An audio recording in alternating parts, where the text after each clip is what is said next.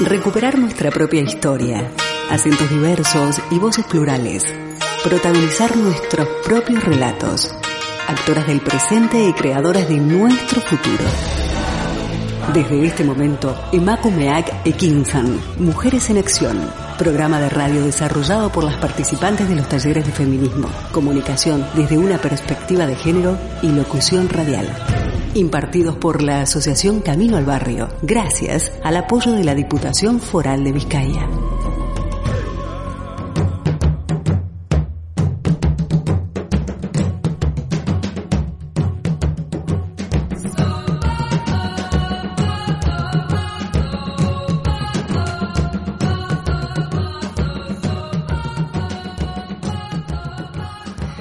Cordial saludo a todas nuestras radioescuchas. Bienvenidas a una emisión más de Macumea que Quinzan Mujeres en Acción. Una tarde maravillosa este primer miércoles de otoño con fecha 22 de septiembre 2021 desde la cabina de candelaradio.fm.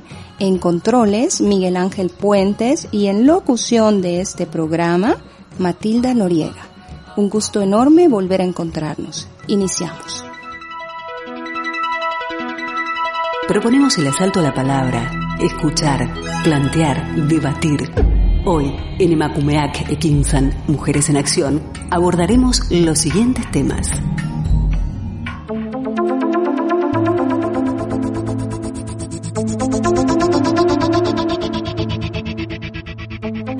Nuestra edición de hoy la dedicamos desde el alma y con total amor a Razani Seitune, mujer activista y defensora de derechos humanos en la sociedad civil siria, enérgicamente implicada en el movimiento de revolución de ese país, quien pasó a la clandestinidad tras ser acusada por el régimen de Bashar el-Assad como agente extranjero, detenida y desaparecida junto a su esposo y a dos personas más en 2013. También a todas las personas sirias víctimas de esta guerra sin sentido y a la niñez desaparecida durante estos años de conflicto. Nada borra las guerras, la violencia, la represión y las múltiples atrocidades del corazón. Nada repara el daño. Sin embargo, la población en resistencia es suficiente motivo para seguir adelante en esta lucha, para no callar y continuar visibilizando día a día las labores de esperanza, para en algún momento llegar a construir esa Siria que actualmente es apenas una utopía. Para ello nos acompañan en Emakumea Kikinsan Mujeres en Acción, Muhammad Ashkadur, Aziz Asmar y Anis Saleh Handom, quienes estarán charlando con nosotras aspectos que consideramos de vital importancia y visibilizando situaciones que deben darse a conocer, no solamente por este medio, sino en y por todos los medios posibles. Las invitamos a escuchar nuestro primer tema musical para esta tarde, que lleva por nombre Lauter Shah, Si Vuelves, y está a cargo de Abd al-Hakem Kotefan.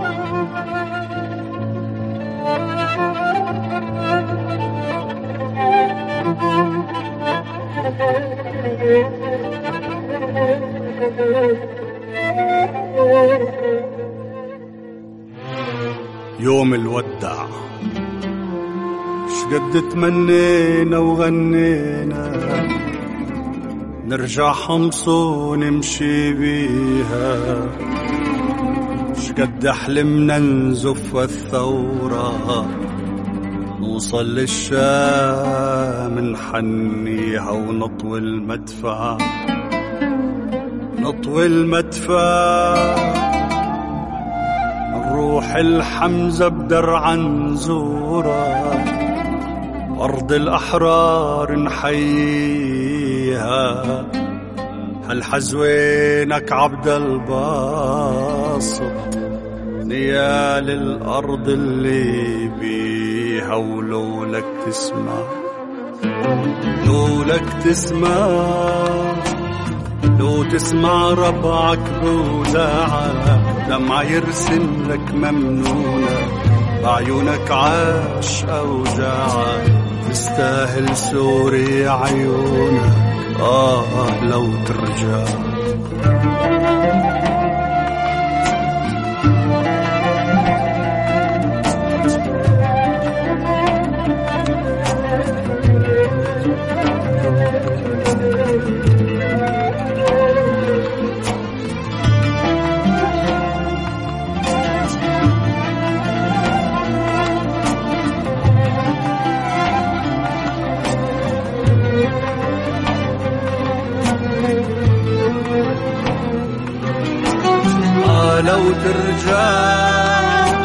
آه لو ترجع كل كم ليلة تسند كل شي تراخى حيلة مثل العيلة كنا بيومها يا محلاها ثورة وعيلة وصوتك اسمع. صوتك اسمع صوتك اسمع ثورة نادي. تكبر بينا ونكبر بيها يا خضرة زيتون بلادي. خضرة ما ظالم يمحيها ويما وندمع. يما وندمع. يا يما جيتك زفيني ثوب جديد وكحل عيوني. كل حرة بسوريا قالت الهولا يا عريس الزيني؟ وردك يطلع Mujeres construyendo ciudadanías activas desde una perspectiva de género. Emakumeak Ekinsan. Mujeres en Acción. En Candela Radio 91.4 FM.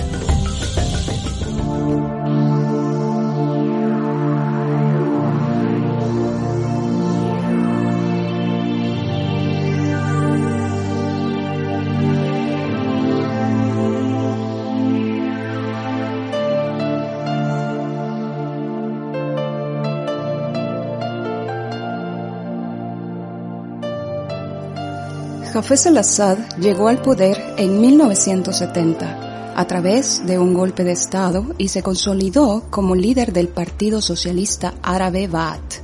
Después de asumir el poder, Hafez purgó el partido de todos sus rivales políticos y dio los cargos de responsabilidad a familiares cercanos y gente de su confianza.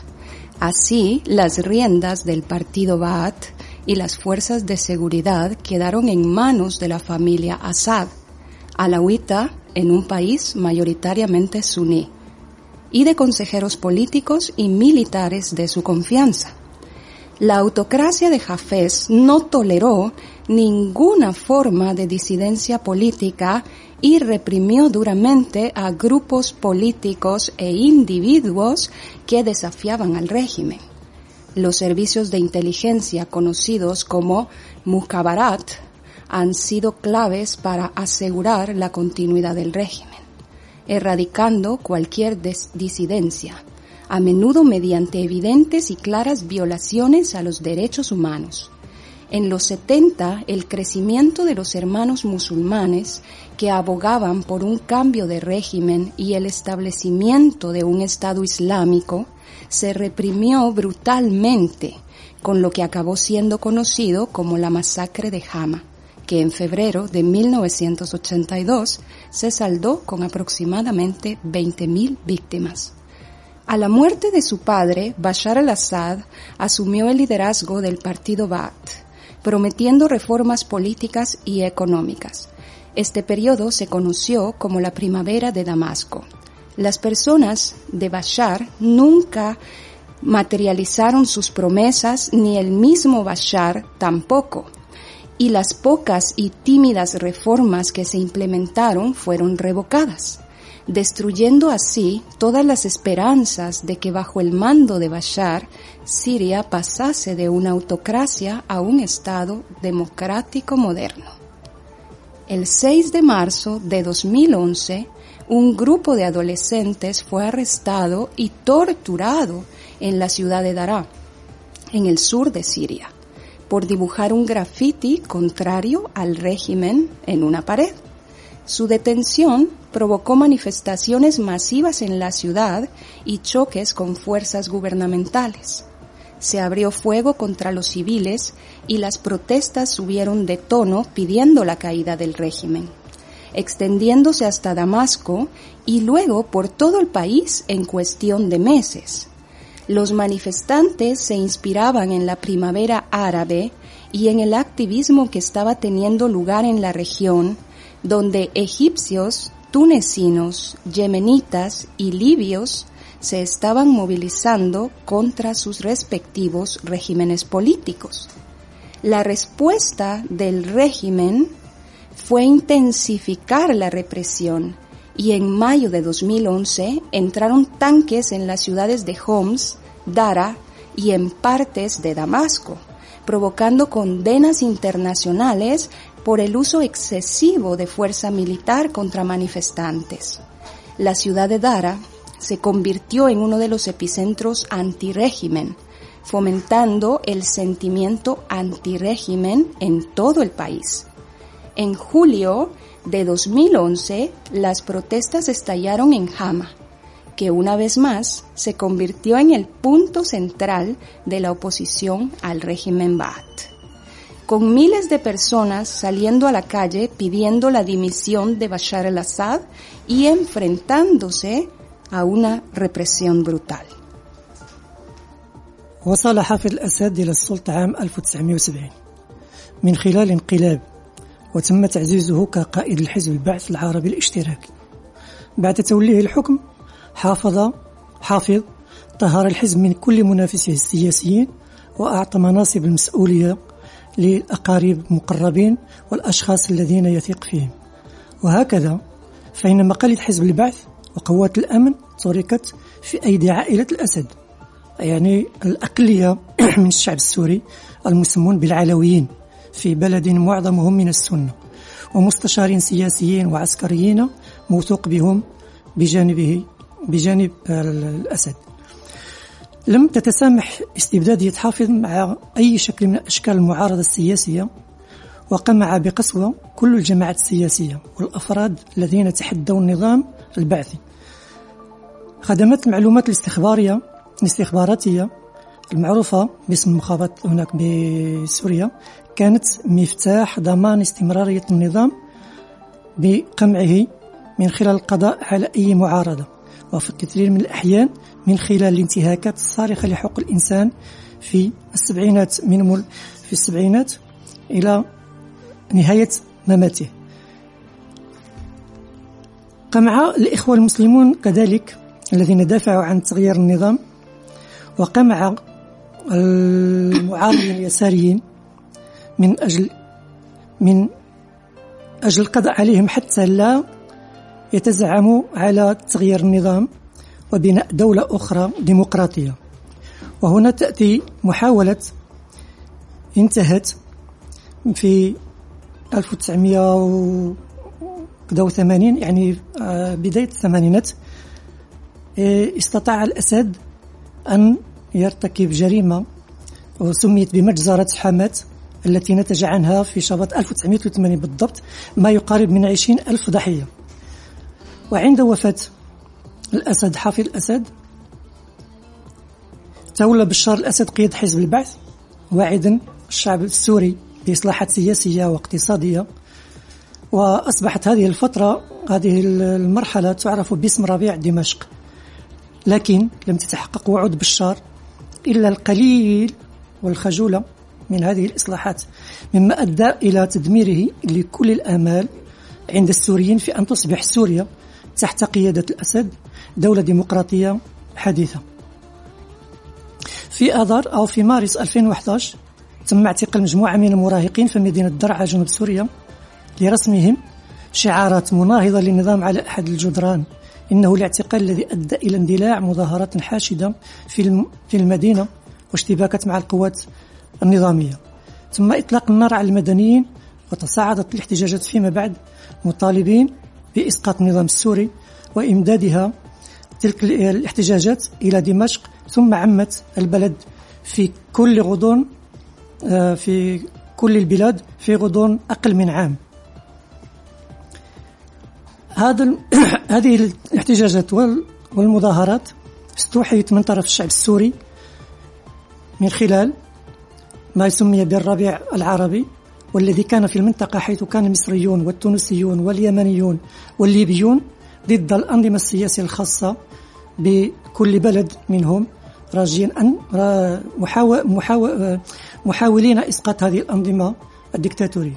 كان رد النظام هو تكثيف القمع ففي مايو 2011 دخلت دبابات في مدن حمص ودرعا وأجزاء من دمشق مما أسفر على الإدانات الدولية لاستخدام مفرط للقوة العسكرية ضد المتظاهرين أصبحت مدينة درعا واحدة من البؤر المناهضة للنظام التي عززت المشاعر المعادية للنظام في جميع أنحاء البلاد. El día de hoy en Emakumea Kikinsan nos acompañan Muhammad Ashhadur, él es fotoperiodista, se inicia en el campo de los medios de comunicación por la situación en Siria, el miedo de los periodistas académicos de filmar los crímenes, redadas y bombardeos del régimen sirio y no atreverse a transmitir la voz de la gente a través de manifestaciones pacíficas. Ha trabajado de forma independiente para AFB, France Press Agency, Alaan News, Reuters News Agency, Finnish Revolution Coordination Platform, Orient TV, al Jazeera Media Network, entre otros. También es miembro del equipo de pintores junto a Aziz Asmar y Anis. Su misión es fotografiar el graffiti creado en paredes de edificios en ruinas, hacer video y fotografías para transmitir la información en redes sociales y a los medios de comunicación. Bienvenido Muhammad a Emakumea Kikinsan Mujeres en Acción. اليوم في برنامج النساء تحمل المشعل يرافقنا محمد قدور وهو المصور الصحفي بدأ نشاطه في المجال الإعلامي بسبب الموقف في سوريا خلال الحرب وبسبب خوف الآخرين من الصحفيين وغيرهم من تصوير جرائم النظام السوري وغياب الجرأة على إيصال صوت الشعب من خلال التظاهرات السلمية محمد عمل بشكل مستقل مع وكالة الصحافة FP فرنسا. جديد العالم. وكالة رويترز للأنباء. منصة تنسيق ثورة بينش. ثم تلفزيون أورينت وجزيرة شبكة الإعلامية بين آخرين. كما أنه عضو في فريق الرسامين مع عزيز أسمار وأنيس مهمته هي تصوير الجرافيتي على الجدران صنع مقاطع فيديو وصور لبثها على شبكة وسائل الإعلام الاجتماعية ووسائل الإعلام الأخرى. محمد مرحبا بك في النساء تحمل المشعل أو نساء في الميدان تحياتي أهلا وسهلا أهلا وسهلا فيكم. أهلا. أنا بتشرف كثير بوجودي معكم و بحضوري وبسماع صوتكم يعني. وبتشكركم كثير على هاللفتة الحلوة. También está con nosotras Aziz Asmar, egresado del Instituto de Bellas Artes de Damasco, pintor de graffiti que actualmente enfoca su obra para apoyar la revolución siria y las libertades de los pueblos. Dibuja moralejas en sus grafitis que discuten los temas más importantes a nivel nacional, regional e internacional, además de realizar su labor con niños para fomentarlos a aumentar su confianza en sí mismos y apoya a las mujeres a reforzar sus derechos en la sociedad. Profesor de dibujo y manualidades en el Instituto YES para niños pequeños, profesor de la coordinación BINISH. Dentro de sus últimas muestras destacan Exposición ASAS 2021, Exposición del Centro Cultural en Idlib 2020 y Exposición Punch 2019. Asís, gracias por estar con nosotras en Emakumea Kikinsan, Mujeres en Acción. عزيز أسمر هو أيضا معنا وهو خريج معهد الفنون الجميلة دمشق. رسام جرافيتي يركز عمله يركز عمله حاليا على دعم الثورة بسوريا وحرية الشعوب. يرسم الأخلاق في كتاباته التي تناقش أهم القضايا على المستوى الوطني والإقليمي والدولي بالإضافة إلى القيام بالعمل مع الأطفال لتشجيعهم على زيادة ثقتهم بأنفسهم ودعم المرأة لتعزيز حقوقها في المجتمع. كما أنه مدرس للرسم والحرف في والحرف في معهد يس للأطفال الصغار. أستاذ تنسيق بنش من بين أحدث أعماله ما يلي معرض أعزاز ولا إعزاز 2021 معرض المركز الثقافي في إدلب إدلب 2020 معرض بنش 2019 عزيز شكرا لك على وجودك معنا في في نساء تحمل المشاعل أه، أنا اللي بتشكركم كثير أه، مساء الخير.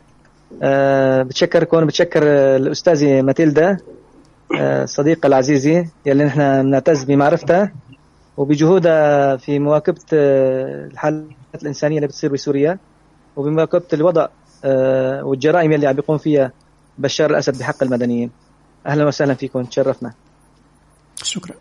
Nos acompaña de igual manera Anis Saleh Hamdon, artista, escultor y decorador, quien también pinta junto a Cis Asmar sobre los restos de edificios en ruinas con la finalidad de visibilizar temas del pueblo sirio e imparte talleres de pintura y decoración para hogares como un medio de vida. Te damos la bienvenida, Anis, a Emakumea Mujeres en Acción. والآن سنقدم الأخ أنيس صالح جنسون وهو الفرد الثالث في المجموعة. هو فنان ونحات ومصمم ديكور. يرسم أيضا مع عزيز أسمر على جدران المباني المدمرة مدمرة من أجل جعل قضايا الشعب السوري مرئية وواضحة. ويشتغل على أوراش الرسم والديكور للمنازل كأسلوب حياة. Bienvenidos todos a Emacumea Kikinsan, Mujeres en Acción.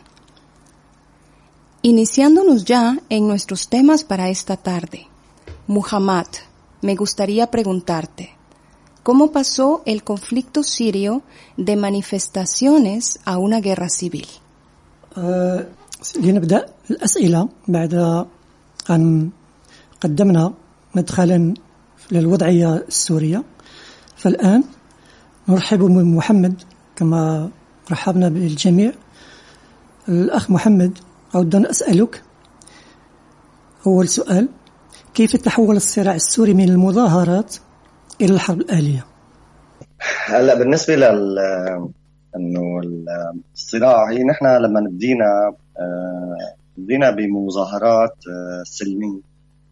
حتى في البداية طالبنا بالإصلاحات يعني ما كانت مطالبنا المطالب الكبيرة. ولكن لما شفنا إنه كان في جرأة على الدم السوري إنه صار مثلا يصير في شهداء بدرعا شهداء بحمص شهداء بالشام.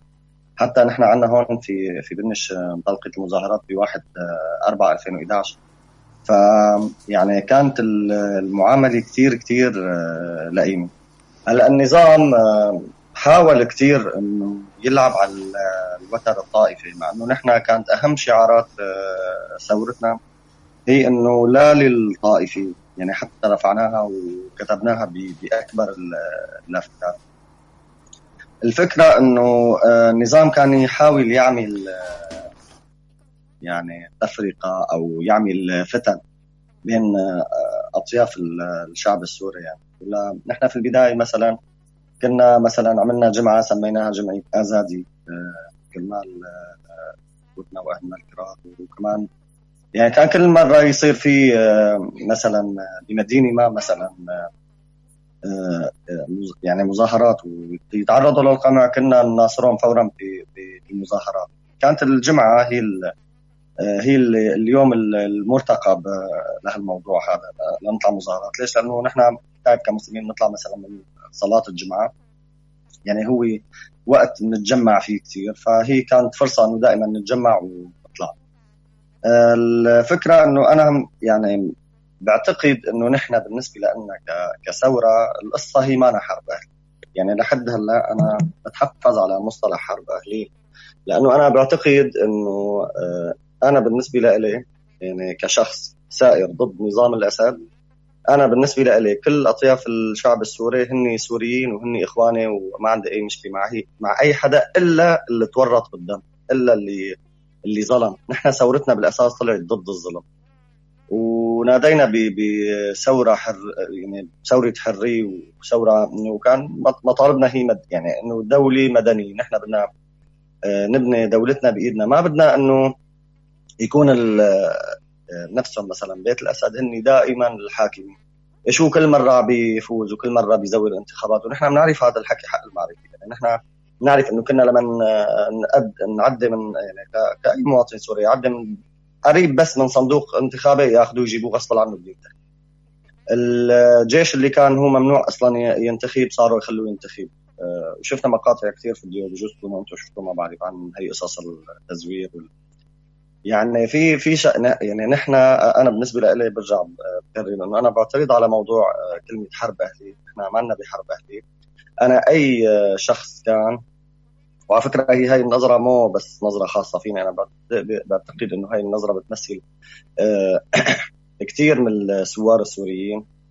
آه، آه، يعني الفكرة إنه هن بحد ذاتها هي إنه نحن ما عندنا مشكلة مع أي حدا. طالما إنه هذا الشخص ما تورط بالدم ولا ظلم أي مواطن ولا تسبب بأي بأي معاناة أو قهر أو ظلم لأي مواطن. نحن ضد المجرمين نحن ثورة ضد الظلم. وبرجع بكرر أنا بعترض كثير كثير على مصطلح حرب أهلي نحن ما ما بحرب أهلي. حتى بدليل نحن عندنا هون مثلا آه، بإدلب في مثلا مسيحيين موجودين في يعني في بالأخير حتى النظام آه، أنا بعتقد إنه هي الحرب هي حرب آه، يعني النظام هلأ من ضمن مكوناته حتى في ضباط سنة مثلا. من الطائفه السنيه وفي من العلوي وفي من الشيعة وفي يعني بالأخير القصة بالنسبة لنا هي ما حرب اهليه هي حرب ناس شرفاء بدهم يعيشوا بكرامة آه، ضد ناس مجرمين آه، منتفعين مرتزقة. طبعا النظام هلأ هو قائم يعني على من خلال مجموعة دول. آه، لأنه الشعب بالأخير كله ترك وراح. يعني أنا بتذكر الانشقاقات كانت تصير بعشرات الآلاف. فما عمليا ما ضل عنده جيش. النظام هلأ قائم على آه، روسيا وإيران. يعني الميليشيات الايرانيه والشيعي وحزب الله اللبناني وروسيا اللي عم تدعمه جويا وبمستشارين على الأرض مستشارين عسكريين. وبوسائل قتل حديثة كثير كثير يعني هيك بعتبر بعتقد اني اعطيت الجواب الوافي لهالسؤال Mohamed. El conflicto para nosotros, su inicio empezó con manifestaciones pacíficas y pedían reformas. Pero cuando vimos que había audacia por la sangre siria y la caída de mártires en Dar'a, en Homs y en Shams. En Binish las manifestaciones comenzaron el 4 de enero de 2011.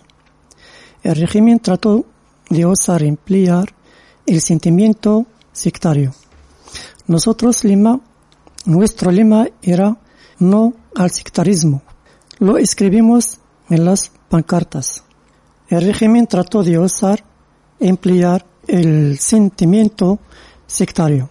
Nuestro lema era no al sectarismo. Lo escribimos en las pancartas. El régimen estaba tratando de crear sedición y división entre las sectas del pueblo sirio. Al principio, hemos fundado una asociación con el nombre de ASDI en honor a nuestros hermanos y familiares kurdos. Apoyábamos las protestas en todas las ciudades en levantamiento que estaban siendo reprimidas por el régimen. El viernes era el día en que la gente se reunía para rezar. En una vez terminada la oración, salíamos a protestar contra el régimen. Emprendimos una revolución contra el régimen, no una guerra civil. Manifiesto me reserva con el término guerra civil porque yo soy un rebelde contra el régimen sirio. Para mí, todas las sectas del pueblo sirio independientemente de su religión y orientación política. No me suponen ningún problema o conflicto, salvo con los involucrados en el derramamiento de sangre y los que con injustos con todos nosotros. Nuestra elaboración fue contra la injusticia. Nuestro lema fue dignidad y libertad. El objetivo de nuestra revolución fue construir un Estado civil como alternativa a un sistema político totalitario y monopolizado por la familia Assad, porque el hecho de ser elegido de forma permanente. Sabemos que está manipulado las elecciones y ahora se permite votar al ejército, que antes lo tenía prohibido. Somos una revolución contra criminales y opresores Nosotros coexistimos como sunitas, chiitas y cristianos. Repito mi objeción a la expresión guerra civil, sino que es una revolución de personas honestas que quieren vivir con dignidad y libertad y contra el régimen y contra todos los criminales y mercenarios. El régimen continúa dependiendo del apoyo ruso del régimen iraní y las milicias de Hezbollah en el Líbano, porque el ejército del régimen desierto y muchos oyeron del ejército del Assad. Asís, ¿a quiénes engloba la oposición siria? سؤال الآن لعزيز من هي مكونات المعارضة السورية؟ من من تتكون هذه المعارضة؟ آه، أهلا وسهلا فيكم. برجع بكرر آه، وبأكد على كلام آه، صديق. برجع بأكد على كلام صديقي محمد حاج قدور. اللي بيصير بسوريا مو حرب أهلية ابدا. هي ليست حرب أهلية. هي ناس طلبوا بحريتهم وبإنه يعيشوا بكرامة فقتلوا بآث الأسلحة. النظام عمره خمسين سنة. جذوره ضاربه بالأرض. آه، وجد إنه آه، اعطاء الحرية للناس يعني آه، مقتله ومقتل الدكتاتوري يلي عنده. فقمع الناس اللي انتفضت ضده بكل أنواع الأسلحة. المعارضة هون عندنا هي مكونة من من أهل البلد. من الناس الشرفاء فيها مثقفين فيها فنانين فيها مبدعين. وهن حقهم كل الشرائع الدوليه كل القوانين كل الأديان آه، بتسمح للناس إنه تدافع عن حقوقها بالعيش بكرامة. ف والمعارضة استخدمت هذا هذا السلاح.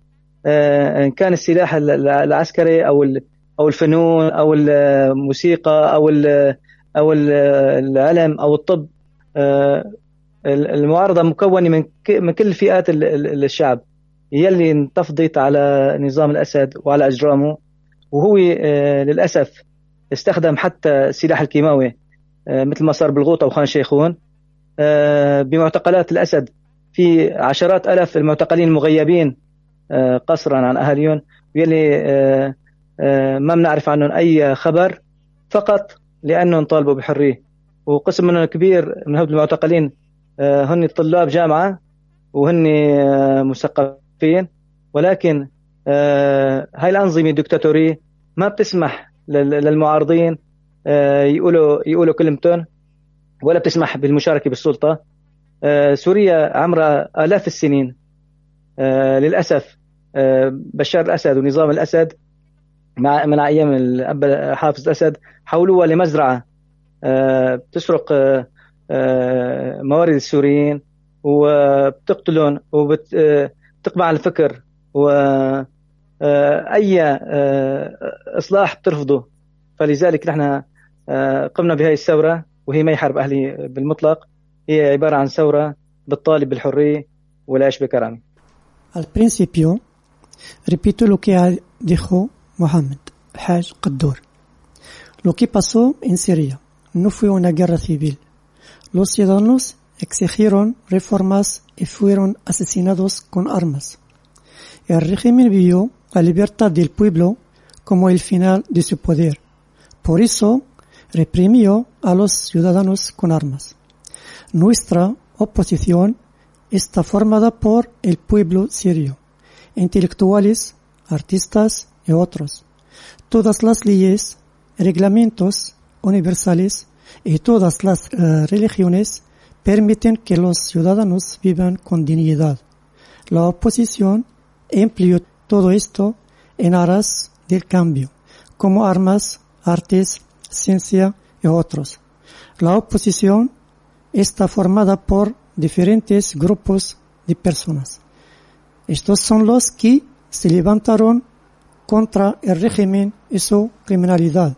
El régimen utilizó armas químicas en Gota y Han Hay decenas de miles de personas que han sido separadas de sus familiares por nada, solo porque exigieron libertad desde las carceleres del régimen. La mayoría de estos detenidos son estudiantes, universitarios, intelectuales y otros. Pero los dictadores no permiten que los opositores expresan sus opiniones ni que participen en el poder para gestionar los asuntos públicos. La historia de Siria tiene miles de años, pero la familia Assad la convirtió en su propia finca y oprimió a los ciudadanos. Por eso hicimos la revolución por la libertad y la dignidad. Anís, ¿quiénes son en realidad los yihadistas y por qué se hicieron cada vez más importantes en el conflicto? أنيس سؤالك. من هم الجهاديون حقا. ولماذا أصبحوا ذات أهمية متزايدة في الصراع الدائر في سوريا؟ طبعا مساء الخير. حياكم الله جميعا. آه المجاهدون يا أخي هني أولا أخوتنا هني طبيب والمهندس. والأستاذ والطالب وهني عامة الشعب يعني المجاهدون هني عم يجاهدوا دفاع عن الشيء اللي بدنا إياه ألا وهو الحرية اللي طلبنا فيها من البدايات. ما في عنا اولا مثل ما قال أخ عزيز وأخ محمد إنه نحن حرب أهلية لا نحن حربنا ضد الإرهاب النظام وروسيا وإيران لأنه هن الإرهاب. بنفس الوقت مثل ما قلت لكم نحن مجتمع كامل متكامل إن كان عامل ولا كان آه، آه، طبيب ولا مهندس ولا أستاذ كلياتنا مجاهدين مع بعض حتى بالرباط. كلياتنا موجودين على حدود مع الطاغات نظام الأسد المجرم. كلياتنا موجودين مع بعض وكلياتنا إيد بايد وكلياتنا مجاهدين بإذن الله. لأنه فداء لهالوطن ولا فداء لحرية الكلمة اللي نحن عم نحكيها ألا وهي حريتنا. اللي طالبنا فيها اللي اجى الروس والنظام يحاول بشتى الوسائل إنه يحط الإيد على الأفواه ويسكر الكلام إنه ما في لا حرية ولا شيء في قوة السلاح. بقى نحن عم نجابهه مع الأخوة إن شاء الله إنه ما في عنا غير كلمتنا وحده هي ضد النظام Los yaestas son nuestra gente, son médicos, ingenieros, profesores y alumnos. Los jihadistas nos defienden y luchan por la libertad y la dignidad. Repito, aquí no hay guerra civil, sino revolución, como decían mis amigos. Luchamos contra el terrorismo y el régimen, Rusia e Irán. Todos somos solidarios como grupos sociales serios contra el régimen y sus aliados por el bien de la patria y una vida digna. Muhammad, ¿ha tomado la guerra en Siria una naturaleza sectaria? محمد السؤال يطلب منك أن توضح هل الحرب في سوريا ذات طابع طائفي أو تتسم بالطائفية أه هلا أنا بعتقد أنه الحرب حاول يوسمها النظام بهذا الوسم لما كنتوا عم تسألوني السؤال بالضبط كنت عم بفكر وبتذكر إنه مثلا آه، معروف إنه النظام آه، إنه الطائفة العلويه هي يعني الأكثر شيء دعمته أو هيك شيء. هلا هو فعلا الطائفة العلويه هي دعمته لحد كثير كبير بس أنا آه، أثناء ما أنتم عم تسألوا سؤال أنا كنت عم بتذكر إنه في عندي أصدقاء علويين معارضين مثلا وهلا هن آه، نزحوا واجوا على مناطقنا بعدين لاحقا رجعوا طلعوا على تركيا وراحوا على دول ثانية من مختلف الطوائف يعني في عندي أصدقاء آه، سوار هلأ صح إني ممكن هي الطائفه السنيه كانت الثورة بالنسبة يعني كانت النسبة الأكبر فيها بس بالمحصلة هي الأكثرية بسوريا يعني. فممكن هذا الشيء طبيعي. هلا حتى هن بيخافوا كثير من قمع النظام. فعلا هو بيتسم هذا الشيء بس مو لحد كثير كبير. يعني النظام هو اللي عم يحاول يوسمه بهذا بهذا الوسم. هلا في في نقطة أنا حابب أوضحها كمان إذا بتسمحوا لي هي تعريجا على كلام آه، أستاذنا أنيس. نحن هون بنعتبر إنه كل شخص عم يجاهد من بطريقته. يعني مثلا أنا بجاهد بالكاميرا لما أنا بطالع يعني بصور جرائم النظام وبوصلها للعالم لكل إنسان حول العالم. لا عزيز وأنيس لما بيرسموا هاي اللوحات هاي الجداريات. هن عم يجاهدوا بهذا الشيء. فالدكتور عم يجاهد من مكانه. كل كل إنسان يعني الأستاذ من مكانه كل إنسان من موقعه عم عم يجاهد لنرد هال هالإجرام هذا. بس مع الأسف انه يعني السياسة الدولية يعني أو دول عظمى عم تدعمه فهذا الشيء كثير عم عم بياثر يعني إنه يعني إنه نحن أنا أنا واثق إنه إنه يوما ما رح ننتصر حتى على روسيا وعلى النظام مع إيران. كل هاي الدول اللي بتشد معه وكل هاي الدول اللي عم تدعمه.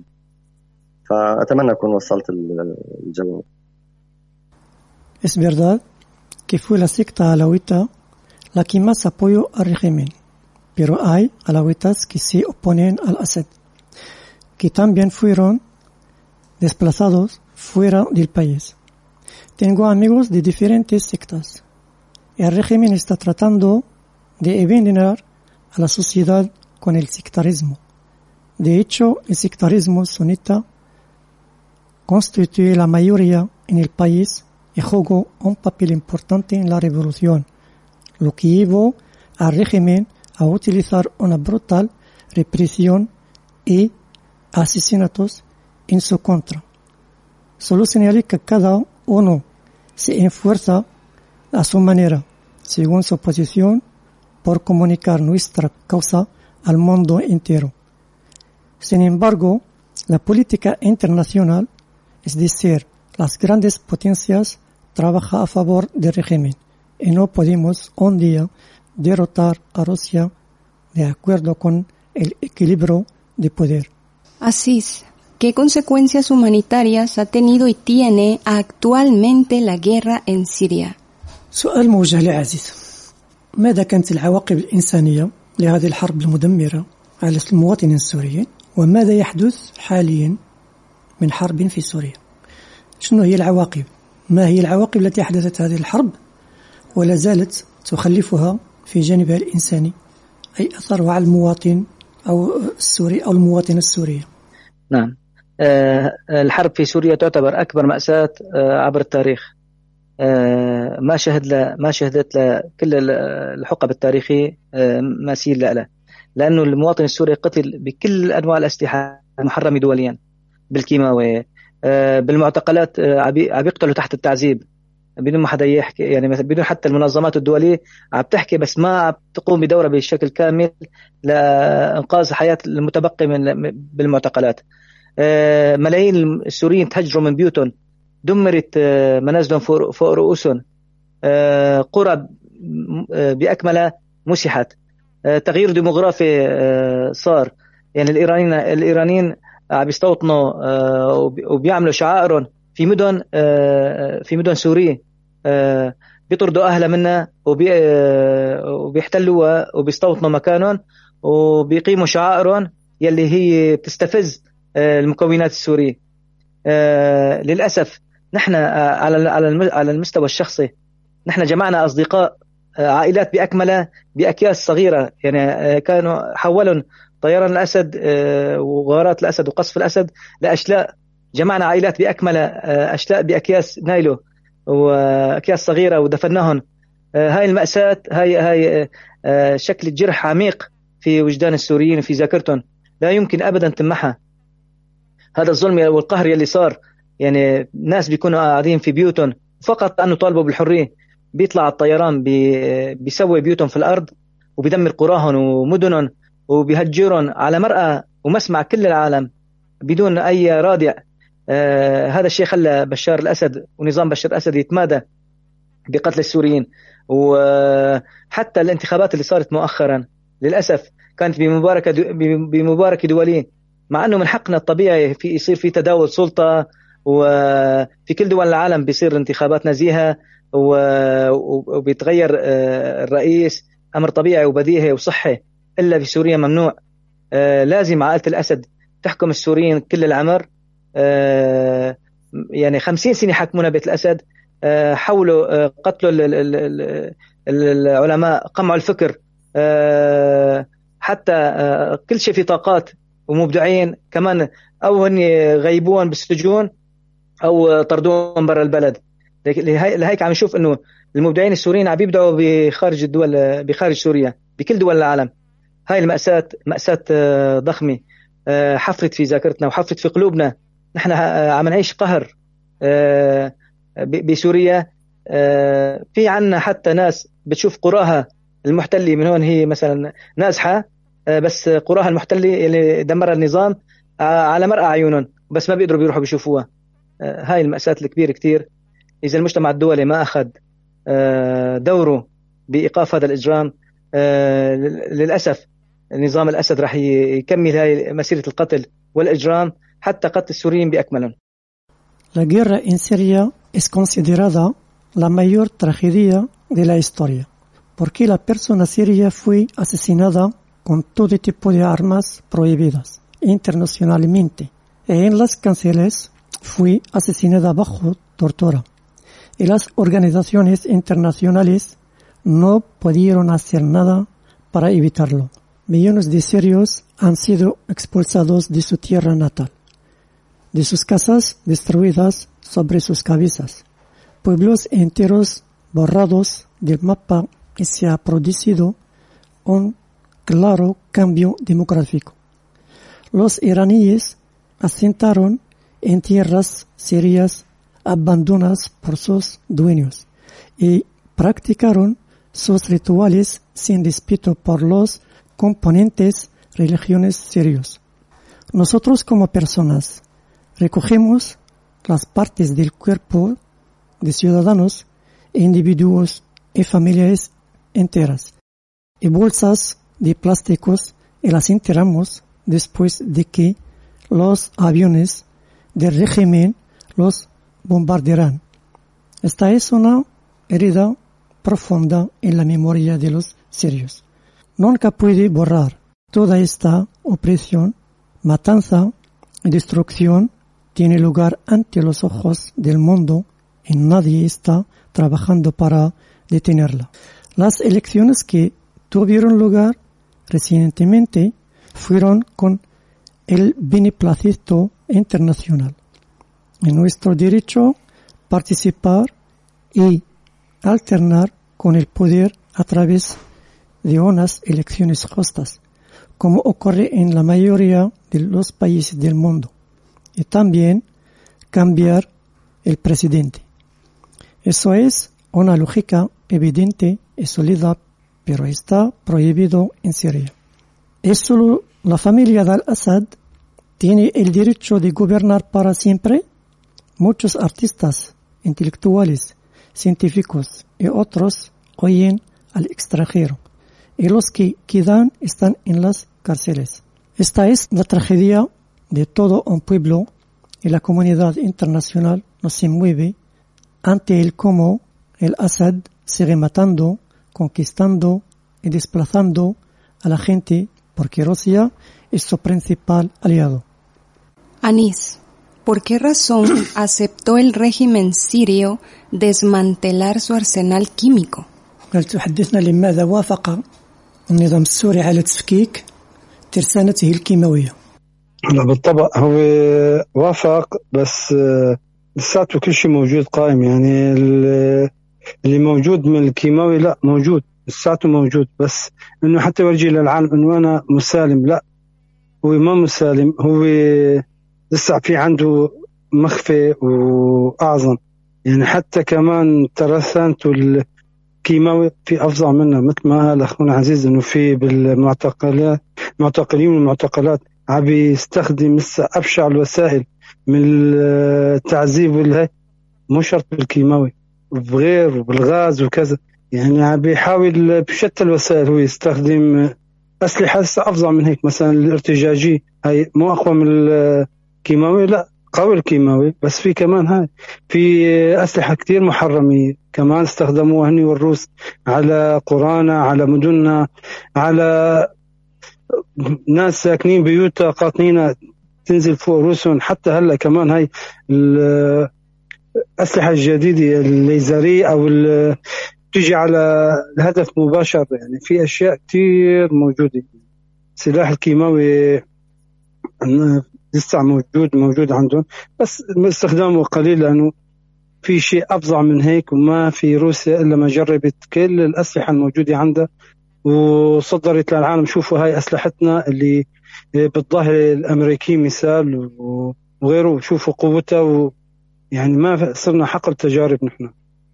الله يتلطف على العباد هاي. ومثل ما شفنا بالغوطة كان شيخون بالكيماوي فظيعة جدا جدا. ولا تمحى ولا يغتفر له لأنه هو فعلا سبب قتل الأطفال والآلاف اللي قتلت بالغوطة. أي نعم. شكرا لك. شكرا. el sistema aprobó el proceso desmantelamiento sin embargo las armas químicas y de otro tipo todavía están prohibidas internacionalmente en su poder. Y las usa para matar ciudadanos, como sucedió en varias ciudades y pueblos. Además, sus aliados eh, le proteccionan diversas armas como Rusia. Por ejemplo, la guerra en Siria es una oportunidad para probar sus nuevas armas.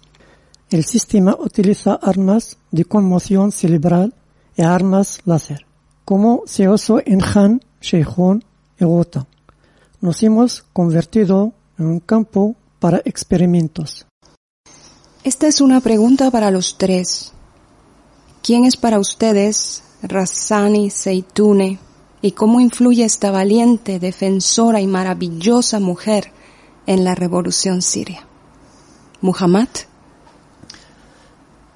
السؤال إليكم ثلاث من هي الريساني الزيتوني وكيف أثرت هذه المرأة الرائعة الشجاعة في الثورة؟ بداية مع محمد. أيوة. سمعت السؤال؟ ألو؟ سمعت السؤال؟ ألو؟ ألو؟ ألو؟ إيه إيه سمعت سمعت. سمعت سمعت. آه بالنسبة لرزان هلا أنا ما التقيت فيها ولا مرة. يعني آه إنما بعرفها من خلال وسائل التواصل الاجتماعي.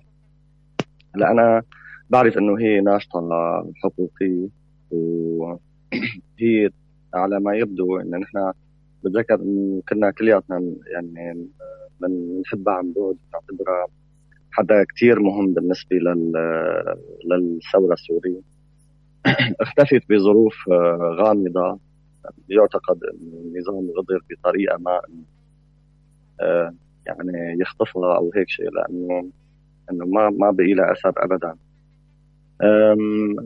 رزان يعني تعتبر ممكن في كثير من الأشخاص أو النشطاء أو هيك بيعتبروها رمز ونحن بنتمنى أنا بعرف إنه في حتى تشكلت آه، محاكم أو تحقيقات آه، دولية حول الموضوع هذا. ولسه يبدو إنه ما بين شيء. نحن بنتمنى إنه يظهر يعني يظهر عنا أي شيء أو أي معلومه أو إذا كانت عايشة مثلا إنه يعني إنه تكون بخير أو يعني ترجع يعني إنه نقدر نرجع نشوفها مرة ثانية إنه هي إنسانة بكل بكل ما تعنيه الكلمة. آه، صديقي بالنسبة ل... ل... ل... إنه كيف أثرت؟ هلأ هي تأثيرها كان كثير كبير ومعنوي إنه يعني كنا ننظر لها كلياتنا كنشطاء في أول الثورة على انه آه، ما بعرف بتحس إنه هي عم تعطيك آه، قوة داخلية يعني ما بعرف إنه مجرد إنه تتابعها تشوف الاصرار الموجود عندها إنه هذا النظام بده يسقط هذا النظام ظالم. آه نحن لازم نقاومه بأي وسيلة كانت لحتى نحصل على بلد حر آمن كريم. يعني ما بعرف تحسها يعني كأنها مثلا يعني أخت كبيرة أو هيك يعني إنه يعني ما بعرف كانت تعطينا دعم معنوي كثير كبير. قلت لك أنا ما التقيت فيها. لا هي وين مصيرها مجهول لأنه ما من وقت انخطفت لحد هلأ آه، كثير من الشباب النشطاء يعني حاولوا يسألوا وحاولنا نعرف. نحن بعيدين بالشمال وهي خططت بالشام فكان كثير بعيد يعني نقدر نعرف بس حاولنا نسأل رفقاتنا زملائنا النشطاء الموجودين ما قدرنا نوصل لأي نتيجة وين.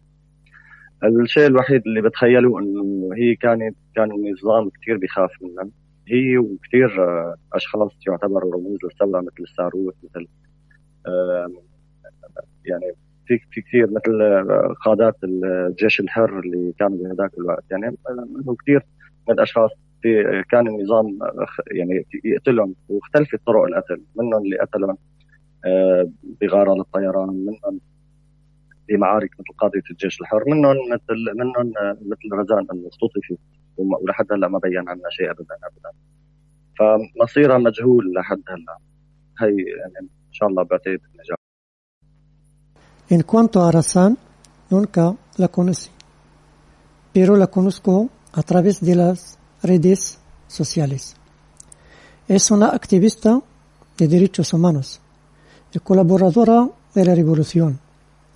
Se desapareció en circunstancias misteriosas y se cree que el régimen es responsable de su secuestro. Tuvo un papel importante en la revolución y fue un símbolo de ella. Sabemos que existen tribunales internacionales formados sobre este tema, pero no cumplieron con sus funciones. Esperamos que este viva y regrese a su familia y amigos. Podíamos sentir a Razan inyectando una gran fuerza en nosotros cuando escuchamos su voz porque era un símbolo de la revolución con Sarut y algunos miembros del ejército libre. Estos símbolos eran temidos por el régimen, lo que le hizo optar por lanzar ataques aéreos sobre su paradero. أسيس رزان زيتوني هي ناشطة سورية كان كبير آه، منذ الثورة طبعا آه، في المجتمعات الشرقية آه، بيكون تلمع هاي الأسامي تحديدا الأنثى أو المرأة. بيكون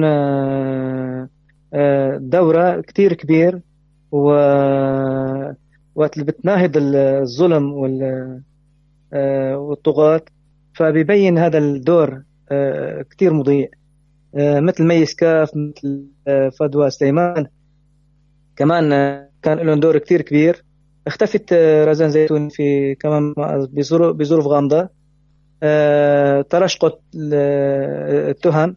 كل من آه، يعلن إنه هي ما عنده ولا هو اختطف. آه، فلذلك ضل مصيره مجهول. إلا أنه دائما هي صارت مثل الأيقونة.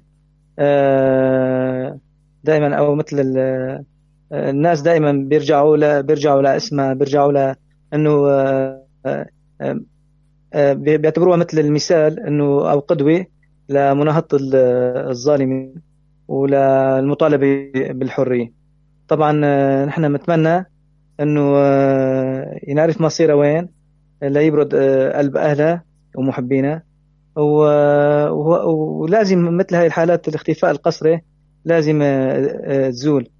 آلاف المعتقلات في سجون بشار الأسد. اختفاء قسري آه، ما ما بين عنه شيء نحن بنطالب إنه آه، معرفه مصير هذول المختفين آه، قصرا تحديدا المعتقلات رزان زيتونة fue activista y tuvo un papel importante en la revolución claro que en las sociedades orientales brillan sus nombres específicamente el de la mujer. Su papel es más importante y.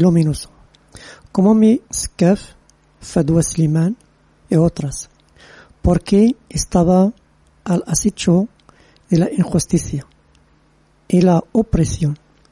Razan desapareció en circunstancias misteriosas. Se convirtió en un icono, un ejemplo para quienes resisten la injusticia y exige libertad, Queremos saber su suerte y la suerte de muchas mujeres detenidas y religiosas detenidas que fueron secuestradas y no apareció ningún rastro de ellas. Exigimos el fin del secuestro y arresto por parte del régimen. Anís نعم. شكرا. بالطبع نحن معرفتنا فيها كسطحي هي ناشطة إعلامية وكان لها أسلوب كتير رائع إنه تقدر توصل الشيء اللي نحن كنا نمر فيه بأسلوب سلس وخاصة لدول الغرب. وفجأة انخطفت وما حد عرف عنها شيء طبعا هي كسائرة مثل حي الله أم ما شاء الله ووصلت رسالة قوية جدا جدا اللهم إذا عايشة الله يفك أسرى تكون بخير وصحة نعم شكرا لك Gracias. No la conocíamos de cerca. Era una activista y tenía una manera maravillosa de transmitir sus mensajes e ideas a todos.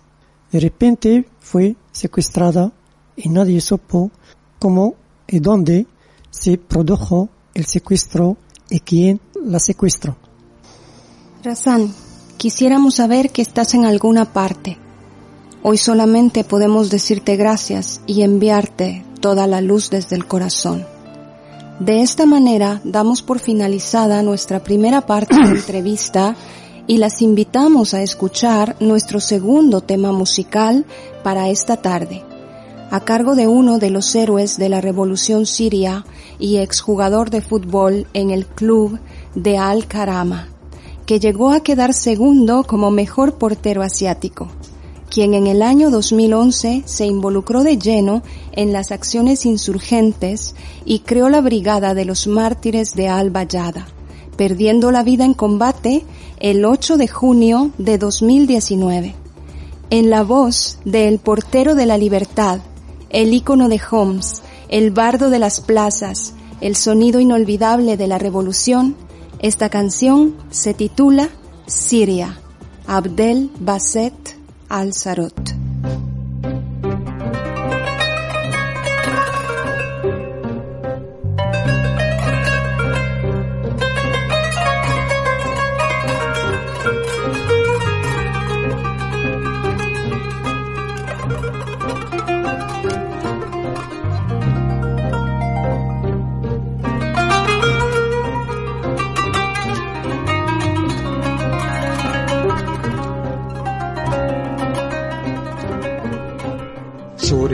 جانا رمضان بعد رمضان العيد.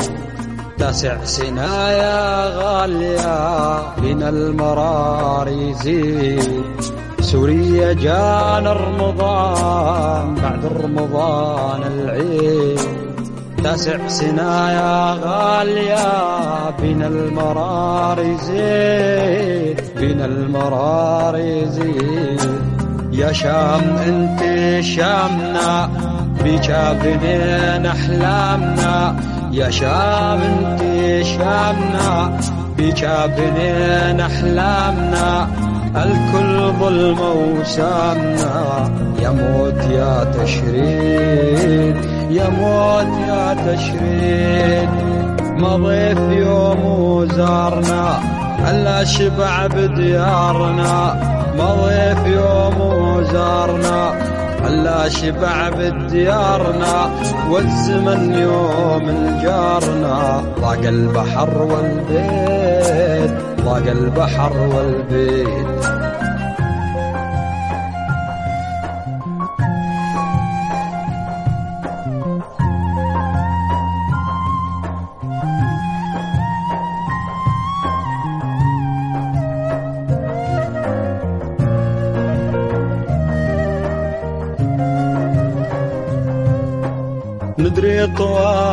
طواغيت العرب ناموسهم شهوة وطرب. ندري طواغيت العرب ناموسهم شهوة وطرب. نسيوا إذا الشعب انغلب ما عاد سيفي فيه ما عاد سيفي فيه جتنا الجزاير ثايرة بها الحراير سايرة. جتنا الجزاير ثايرة. الحراير سايرة خرطوم صاحت حاضرة ونقوم إيد بإيد ونقوم إيد بإيد. وبعون ربك يا مصر ردين طاغوت العصر. وبعون ربك يا مصر ردين طاغوت العصر. من غيرك حزام الظهر. ودها المغول تبيد ودها المغول تبيد ثورتنا هذه كاشفة سوريا ظلي واقفة. ثورتنا هذه كاشفة سوريا ظلي واقفة. رغم الجروح النازفة.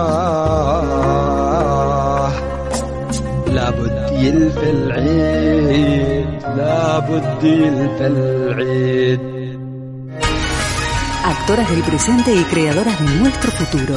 Estás escuchando Emakumeak Ekinsan, Mujeres en Acción.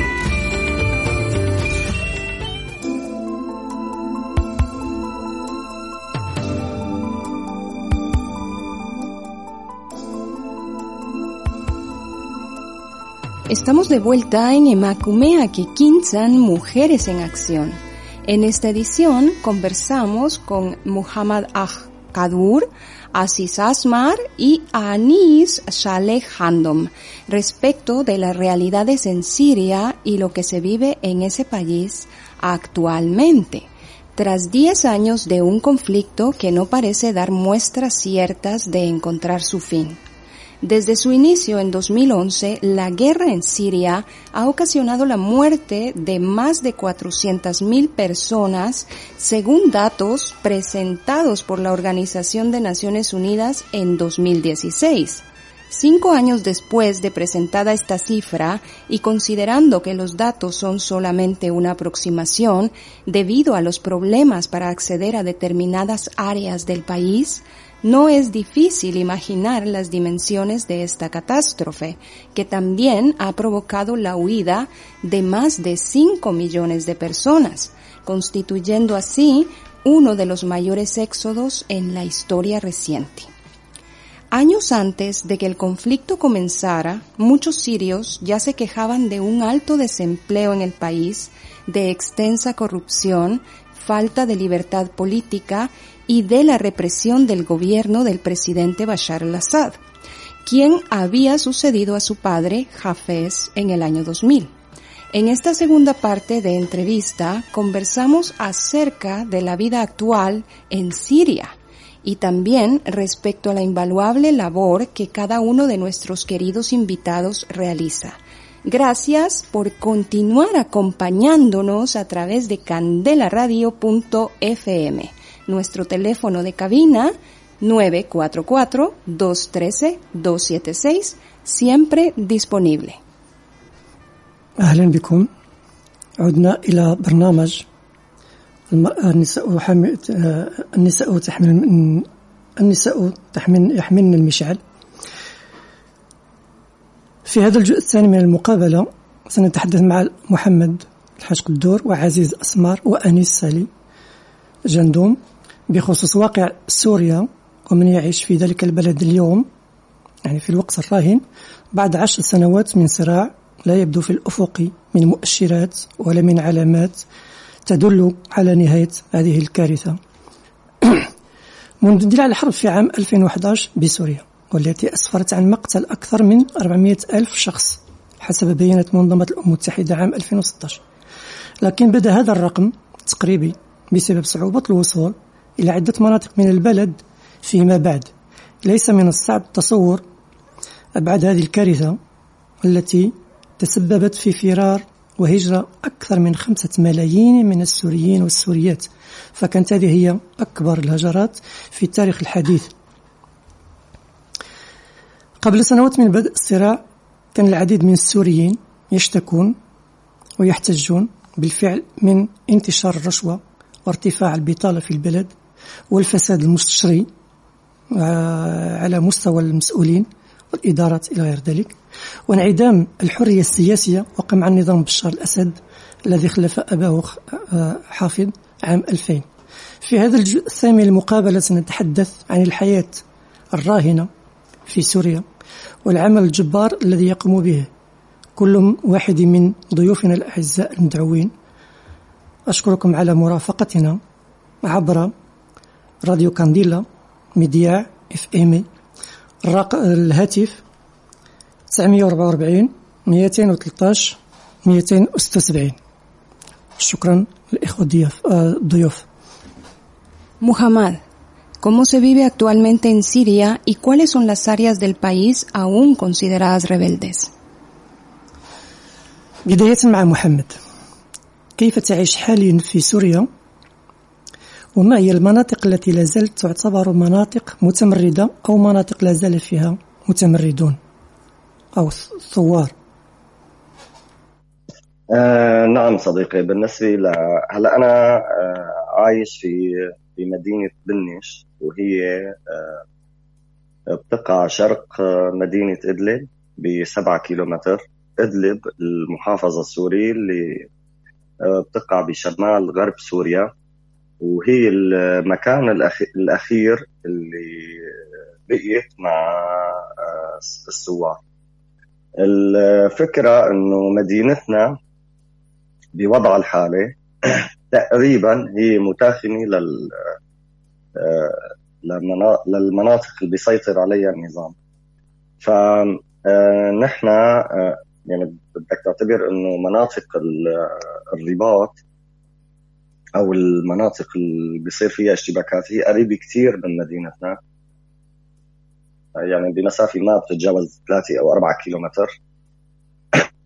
طبعا نحن عايشين هون يعني في هي المنطقة هي المنطقة اللي ممكن أو طول يعني هي محافظة أدلب أو ما تبقى يعني محافظة أدلب وما تبقى من ريف حلب. هي هي المنطقة اللي يمكن تعتبر إنه الاخطر بالعالم من ناحية القصف و الغارات اللي عم بيعملوها النظام والروس. يعني هلأ ونحن عم نحكي لكم في صوت استطلاع بالجو. حاليا أنا عايش في بيتي بيتي اللي انقصف قبل تقريبا أربع سنين وما تدمر كليا كان في دمار جزئي. لما صار نزوح كثير كبير اضطريت أنا إنه أرجع رممه أنا كنت أه، ساكن في نفس مكتب تنسيقية مدينة بنيش اللي هي المكان اللي نحن فيه بنجتمع كنشطاء لنجهز للمظاهرات فانا كونه قصف البيت فكنت عايش في المكتب الخاص بالتنسيقية. وبعدين لاحقا أه، رجعت رممت البيت. ومرة ثانية سكنت فيه. طبعا أهلي من عام 2011 آه، تعرض الحي تبعنا للغارات والطيران الحربي. وتدمر كليا يعني. تقريبا يمكن بقيتنا بوقتها الوحيد اللي نجي ولاحقا تعرض لقصف مدفعي. آه، فأهلي كنا نحن نزحنا قبل ما يتعرض للقصف. آه، طلعوا أهلي على أساس آه، إنه عشر أيام آه، وبنرجع إنه شيء إنه بلكي ببين الموضوع. كان عندنا يعني طموحات خلينا نقول أو أحلام وردية إنه النظام رح يسقط خلال 20 يوم أو 10 أيام أو 15 يوم أو 25 يوم. يعني كان اللي كثير إنه متشائم. كان عم بيقول خلاص بشهرين يعني خلاص بيسقط النظام. ما كنا متخيلين هيك الموضوع. أهلي طلعوا على أساس 10 أيام وصار لهم هلأ 10 سنين آه نازحين.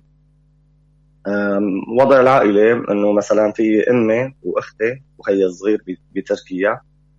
آه في عندي أخ آه، هاجر على آه، ألمانيا وعندي خيي الثاني في دول الخليج العربي بالسعودية وعندي البابا بقطر.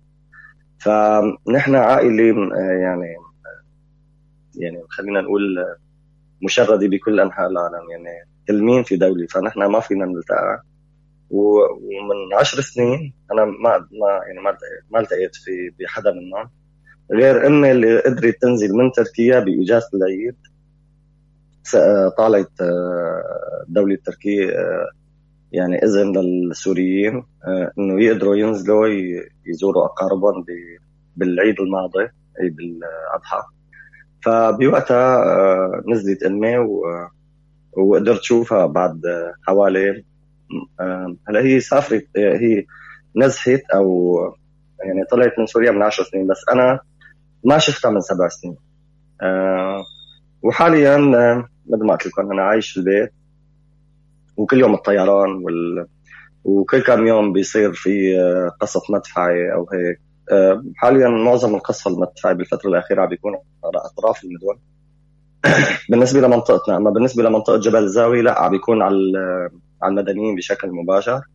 وكل يوم عم بيكون في مجازر من أطفال ونساء آه، وكبار بالسن.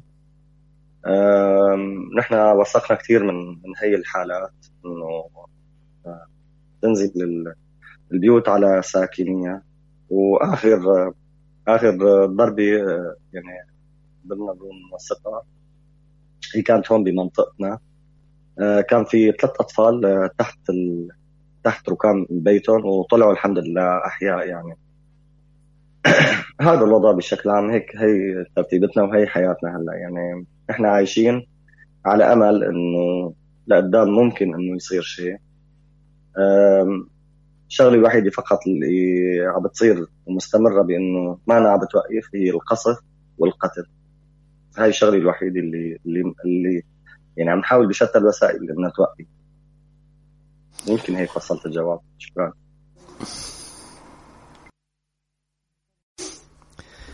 Vivo en la ciudad de Benesh, que se encuentra en el este de la ciudad de Idlib. La gobernación de Siria, que se encuentra en el noroeste de Siria, es el último lugar. Es la ciudad colindante con las áreas controladas por el régimen. Es la zona que conoce enfrentamientos, que está a cuatro kilómetros de nuestra ciudad. La zona que conoce bombardeos intensos y continuos. Vivo en mi casa que fue bombardeada al igual que todas las casas de la zona. Mi familia fue desplazada antes del bombardeo, con el argumento de que el bombardeo se detendría en unos días y yo regresaría. Sin embargo, el bombardeo continuó bruscamente. Mi familia tuvo que emigrar en múltiples direcciones y está dispersa entre Turquía, Arabia Saudita, Alemania, Qatar y Siria. Durante 10 años no he visto a ninguno de ellos, excepto a mi madre que está en Turquía. Actualmente, el bombardeo se está produciendo en las fueras de la ciudad de forma casi continua. Esperamos que la guerra se detenga y que cese el bombardeo de nuestras casas. Asís, coméntanos cómo es que empiezas a pintar la realidad en las ruinas de edificios y los inconvenientes que has enfrentado en este proceso. سؤال موجه لي عزيز هل ممكن تقدم تعليق أو تحدث كيف بدأت وتبدأ في رسم الواقع على أنقاض المباني والعراقيل أو الصعوبات التي واجهتك خلال هذا المسار نعم. آه نحن لأن بنعتبر أنه الرسم هو لغة عالمية.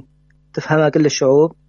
اخترنا آه هذا المجال آه لإيصال الرسائل عن الوجع والقهر يلي عم يعانيه المواطن السوري.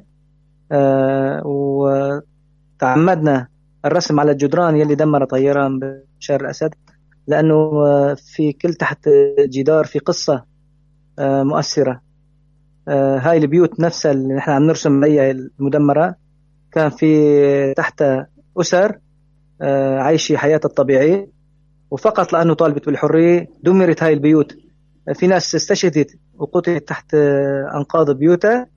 وفي ناس آه، تركت البيوت وهاجرت. إن كان في البلد إن كان على قرى مجاورة أو خارج البلد. طبعا نحن ما اقتصرت رسوماتنا على الجغرافيا السورية. نحن كنا نواكب الأحداث العالمية. وين نشوف قضية عادلة في دول العالم. وين نشوف في ظلم نرسم عنه على جدراننا المهدمة.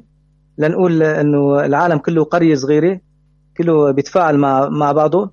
آه، كله لازم يحس بكل كل مواطن بأي دولة كان لازم يحس بقهر المواطن في الدولة الأخرى إن كان عربي أو آه، أجنبي. آه، نحن رغم هذا القهر ورغم هذا القتل ورغم هذا التهجير إلا أنه وجدنا مساحة بوقتنا وبقهرنا. لن لنتفاعل مع قضايا الشعوب المحقة.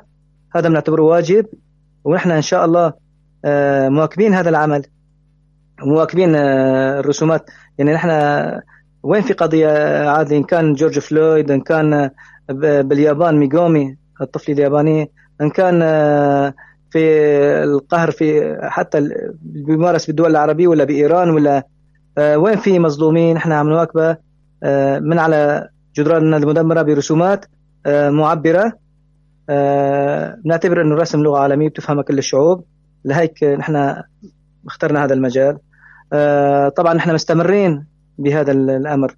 آه، أنا كان المكسب الأكبر لي بهاي بالحرب هو صداقة الأطفال تحديدا الايتام يلي قتل نظام اهلهم آه، كنت حاول خليهم يساعدوني بالرسم على الجدران بخليهم يعبروا بالألوان عن مشاعرهم عن أحلامهم عن آمانيهم. بتمنى أقدر آه، أزرع ابتسامة على وجوههم وراح ضل حاول بهذا الأمر. آه، الحرب آه، قهرت الجميع. نحن لازم نتعاون. لحتى نبلسم جراح الصغار تحديدا جراح الموجوعين.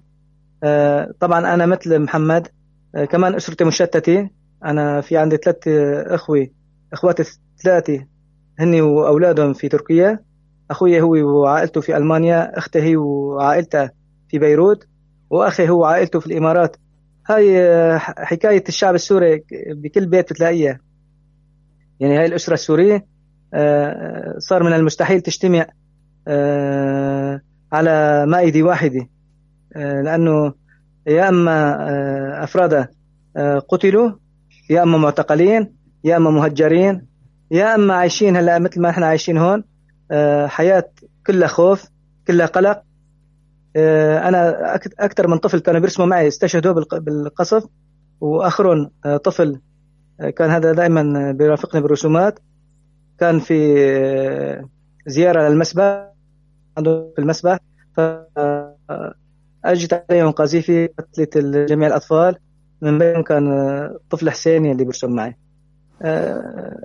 مأسير بس نحن بنعتبر إنه هذا قدرنا ونحن رح نصبر ومؤمنين إنه قضيتنا عادلة وبتستاهل التضحية.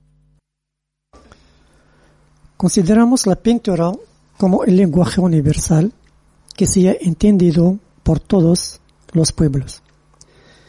Elegimos este camino para transmitir mensajes sobre el dolor y la opresión que sufre el ciudadano sirio. Ellos pintaron deliberadamente en las paredes destruidas por la fuerza aérea del Assad, porque debajo de cada pared hay una historia conmovedora. Todas las casas destruidas fueron en las que las familias vivían una vida normal, solo porque exigían la libertad. Estas casas fueron destruidas y muchos de sus habitantes murieron bajo los escombros, incluido lo que fue destruido tras la migración de sus habitantes. Solíamos estar al día con nuestros dibujos, con los eventos internacionales, que eran solo problemas antes de la revolución en Siria. Estábamos al lado de todos los, los de los pueblos del mundo. Cada ciudadano de cualquier país tiene que sentir la opresión del otro ciudadano en un país de este mundo. A pesar de todas las dificultades, consideramos que mantener el ritmo de los acontecimientos es un deber de todos, ya sea en Japón, Irán, países árabes y otros. Durante esta guerra, la mayor ganancia para mí fue la amistad de los niños, especialmente aquellos cuya religión el régimen mató a sus padres. Expresaron en colores sus sentimientos y esperanzas y les ayudé a poner una sonrisa en sus rostros. La guerra ha destrozado a todos. Debemos cooperar para curar las heridas de los jóvenes y todo el sufrimiento. Todas nuestras familias están esparcidas por el país y fuera del país. Se hizo imposible que las familias se reunieran, además de llevarnos a cárceles públicas y secretas. Los niños que me acompañaban perdieron la vida tras el bombardeo de los aviones del régimen y sus aliados. Nuestra causa exige sacrificio porque es una causa justa. Anis, indudablemente los tres realizan una labor invaluable. Amplíanos información respecto de lo que involucra vuestro proyecto actualmente. أنيس بلا شك أنكم تقومون بعمل لا يقدر بثمن إنه عمل رائع هل من معلومات بخصوص مشروعك الحالي آه، في انتظار المستقبل ما هو هلا إن شاء الله في أعمال الثانية إن شاء الله سوف نقوم بعدة معارض. إن شاء الله بأنقرة معرض قريب إن شاء الله.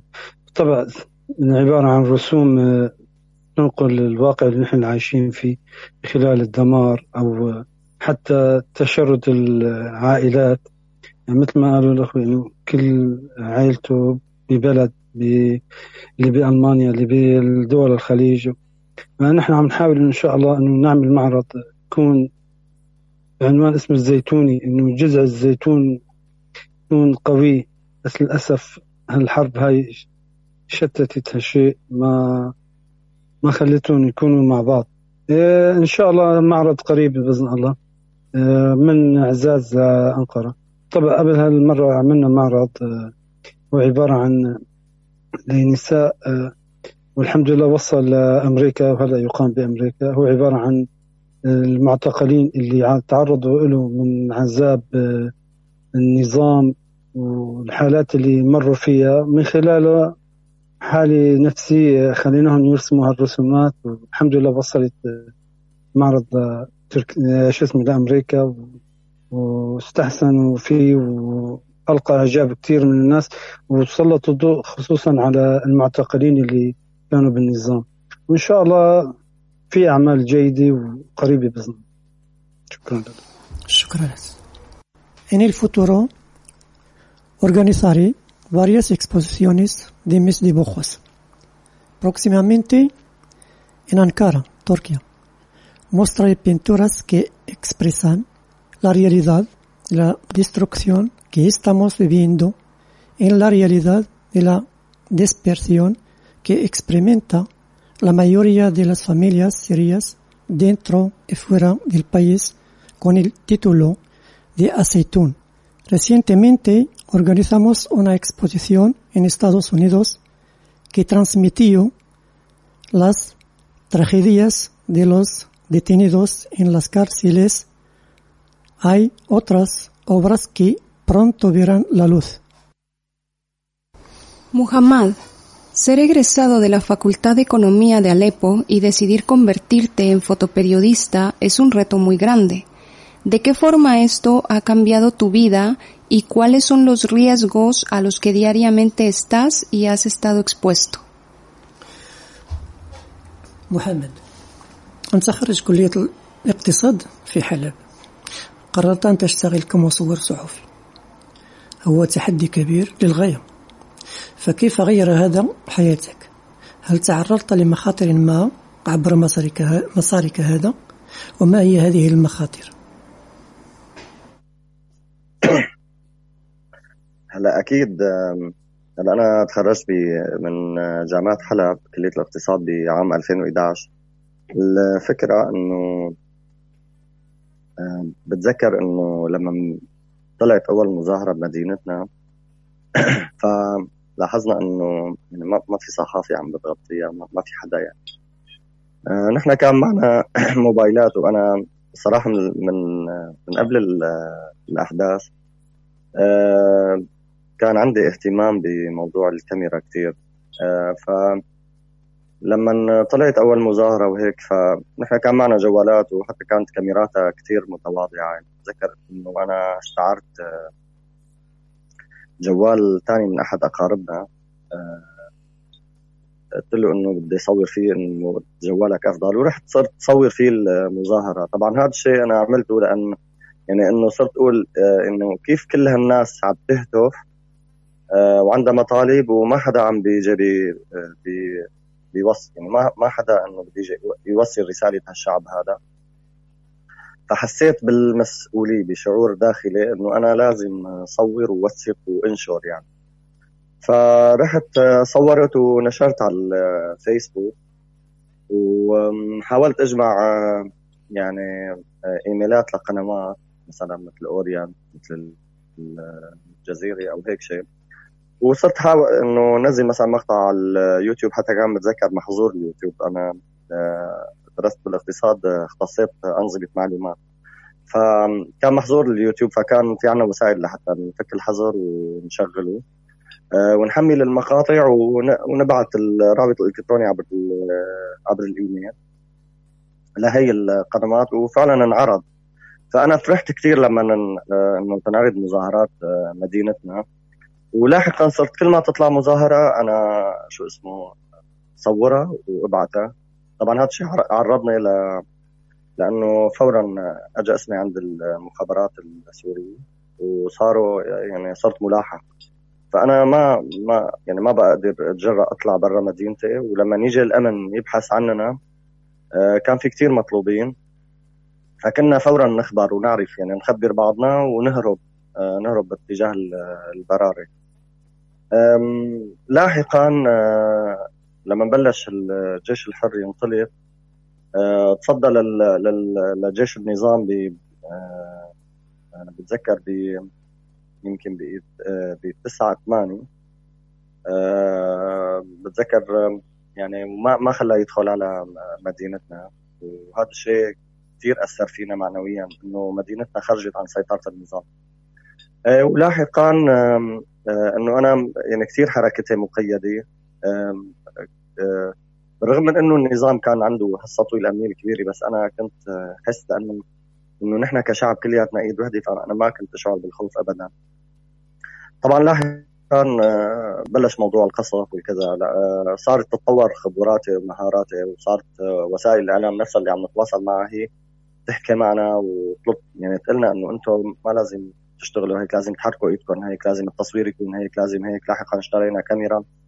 وعملوا لنا دورات تدريبية يعني بعض المعارف أو حتى وسائل الإعلام نفسها في لنا عملت لنا دورات تدريبية. فنحن صرنا نغطي بخبرة وصارت تتطور خبرتنا. يعني أنا اشتغلت في المجال المكتوب وفي التصوير الفوتوغرافي والفيديو.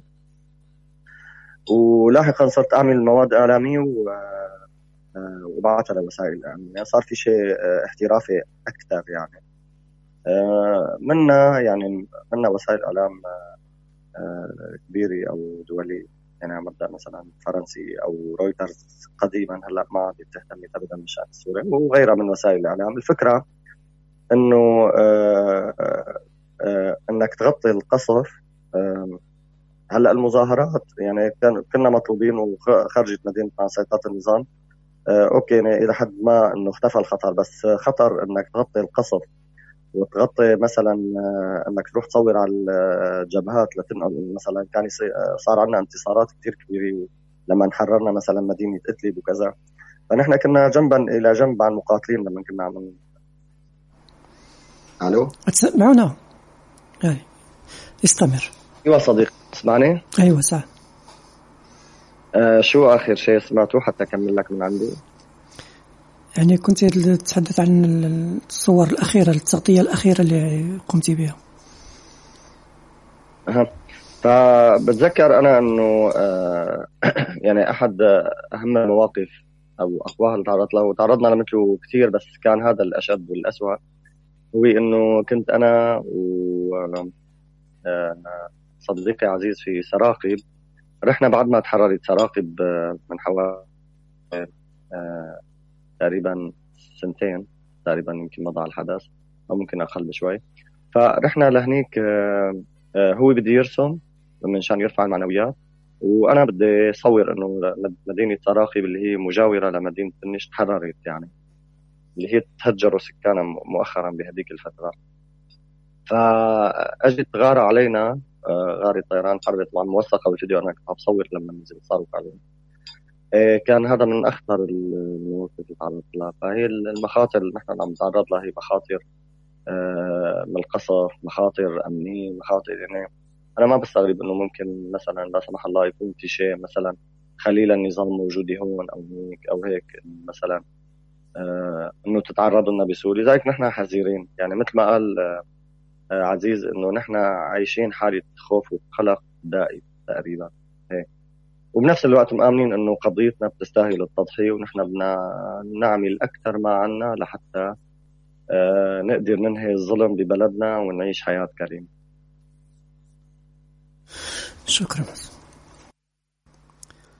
Sí, me licencié en la Facultad de Economía en 2011.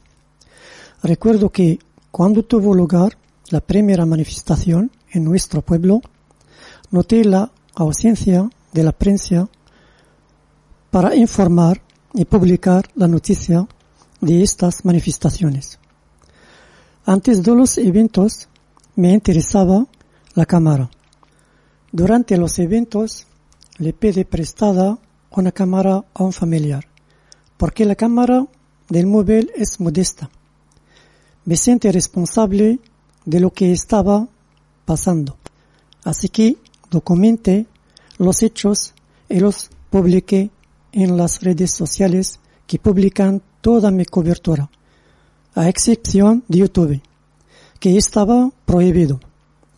La inteligencia empezó a buscarme, así que tuve que esconder, esconderme fuera de la ciudad hasta que apareció el ejército libre y comenzó a resistir que el ejército del régimen ingresara a nuestra ciudad. Esto levantó nuestra moral, aunque mis movimientos fueron limitados. Luego establecimos relaciones con especialistas en fotografía y escritura. Nos convertimos en profesionales. En nuestra experiencia se desarrollaron. Tenemos una relación con medios extranjeros, como Francia, Gran Bretaña y otros. Le estábamos enviando todas las novedades para su publicación. Lo difícil es cubrir los bombardeos en los frentes de batallas. Sucedió con Aziz y yo. Estábamos en la ciudad eh, liberada de Sarakib. Él estaba dibujando en, en las paredes y las ruinas de los edificios derrumbados. Y yo estaba tomando fotos. De repente, el avión del régimen comenzó a bombardear intensamente, pero él sobrevivió como siempre. Escapó de las redadas. Sin embargo, fue la incursión más peligrosa. Estábamos preparados para todas las desgracias por la libertad de nuestros países y la dignidad de nuestro pueblo. Así. Involucrar a niños como una luz de esperanza en vuestro arte es sin dudarlo sembrar semillas hermosas. Sin embargo, muchos de estos niños no han avanzado hacia un futuro, pues su vida se ha visto truncada por esta guerra que aún persiste. Háblanos de esta labor con vuestros niños y de lo terrible que ha sido perder a algunos de ellos. عزيز حدثنا عن إشراك للأطفال كضوء وأمل في فنك بدون تردد زرع بذور جميلة. ولكن العديد من هؤلاء الأطفال لم يعبروا للمستقبل لأن حياتهم بطرت بسبب هذه الحرب اللعينة التي ما زالت مستمرة ومستعرة. أخبرنا عن هذا العمل مع الأطفال ومدى هول خسارتك لبعضهم. آه، أنا كنت إيه، أنا فصل الاتصال عندي بس بحكي من تليفون محمد. آه، لا أجيب. آه، أنا من وقت عدت من بيروت. لشارك أهلنا بمعاناتهم. عم تسمعني؟ ألو؟ أيوة اسمع عزيز استمر آه منذ عدت من بيروت لأشارك أهلي بمعاناتهم. آه كان كثير مشهد مؤثر آه الأطفال. الأطفال آه قسم كبير منهم فقد آه الأب أو الأم أو أو كليهما. يعني قسم كبير من الأطفال عندنا يتيم الأب والأم نتيجة الغارات ونتيجة القصف. فكان من الضروري أخذ على عاتقي آه، وهذا كان من واجبه إنه آه، حاول إسعادهم. آه، عن طريق افساح المجال لهم بالمشاركة بالرسم معي. فكنت اشوفهم مبتسمين كنت اشوفهم فرحانين. كنت وقت أروح أمشي بالحارات أو أمشي في في الشوارع. كل الأطفال بيعرفوني وبيصيروا بيندهوا لي لحتى يطلبوا يستأذنوا إنه يرسموا معي. وكنت أنا طبعا آه، لبي طلبهم وبكل سرور. وكنت أفرح كثير وقت اشوفهم آه، مبتسمين آه، وقت يصير في عناق بيني وبينهم إنه وهن يشكروني إنه رسموا معي. أنا كنت أنا الفرحان أكثر منهم إنه قدرت أساعدهم. طبعا ودائما كنت أحيانا أعمل دورات آه، درب الأطفال على الرسم أو على على الخط العربي. آه، كمان كنت إنه بس آه، الهم الأكبر كان إخراجهم من جو الحرب و اعطائهم مساحة من الفرح ليرسموا وليلونوا وليعبروا عن أحلامهم وآمالهم ببعض الألوان. Después de regresar de Beirut para compartir con mi familia su sufrimiento, fui muy conmovedor para los niños. Un grupo grande de ellos perdió a uno o ambos padres como resultado de los ataques aéreos y los bombardeos de artillería. Exponer a los huérfanos. Tenía que hacer los felices permitiéndoles participar en el dibujo conmigo. Estaba notando su alegría, estaba caminando por las calles y los niños me llamaron y me pidieron que les acompañara en el dibujo. Así que respondí a su pedido. Me conocen por lo que hago con sus compañeros. Estaba más feliz con ellos solía ayudarlos a aprender a dibujar, a entrenar en caligrafía árabe. A mi mayor preocupación era sacarlos del ambiente de guerra y darles espacio para la alegría, vaciando sus sentimientos e expresando sus sueños a través de los colores. Anís, ¿Cuál es el tipo de apoyo que se necesita para continuar dando vida a este proyecto? ¿Y cómo pueden involucrarse los ciudadanos de distintos países en colaborar? آنسة ما هو نوع الدعم المطلوب من أجل استمرار هذا المشروع؟ وكيف يمكن للمواطنين من مختلف البلدان المشاركة المشاركة فيه من أجل التعاون للاستمرار؟ نعم. الصوت واضح. تسمعني؟ تسمعني عزيز؟ اسمعك آه سمعت السؤال فهمتي؟ آه، لا لا ما سمعت صوت السؤال. ممكن تعيده آه نعود نعود نعود تتكلم إذا قلت ما هو نوع الدعم المطلوب لاستمرار هذا المشروع؟ وكيف يمكن للمواطنين من مختلف البلدان المشاركة فيه من أجل التعاون؟ هلا بالطبع كدعم المعنوي. لازم يكون موجود. آه، تسليط الضوء على الواقع اللي نحن عايشين فيه بخلال المنطقة المحررة بسوريا من خلال الاشياء بتصير من دمار من قبل آه، النظام والروسي والإيراني. وضروري هذا يكون بجميع دول العالم. تسليط الضوء على الشيء. انه فعلا الجو المعيشي هون بالعالم كل الناس صعب وخاصة بهالأجواء الحرب دمار وخاصة من الوفيات اللي عم بتصير ووضع مأساوي جدا بالمخيمات. ونرجو من الله إنه يتم تسليط الضوء كثير على المشاكل اللي نحن عايشين فيها. انه النظام لهلأ ما عم بيوقف وما في عنده هدن وعنده قصف ودمار. Por supuesto, queremos apoyo moral para arrojar luz sobre la realidad en la que vivimos a través del área liberada, a través de la destrucción que está teniendo lugar a manos del régimen sirio y sus aliados rusos e iraníes. Los países del mundo deberían prestar atención a lo que está sucediendo en Siria. La vida de la gente aquí es trágica, porque el régimen no dudó en bombardear y matar ciudadanos.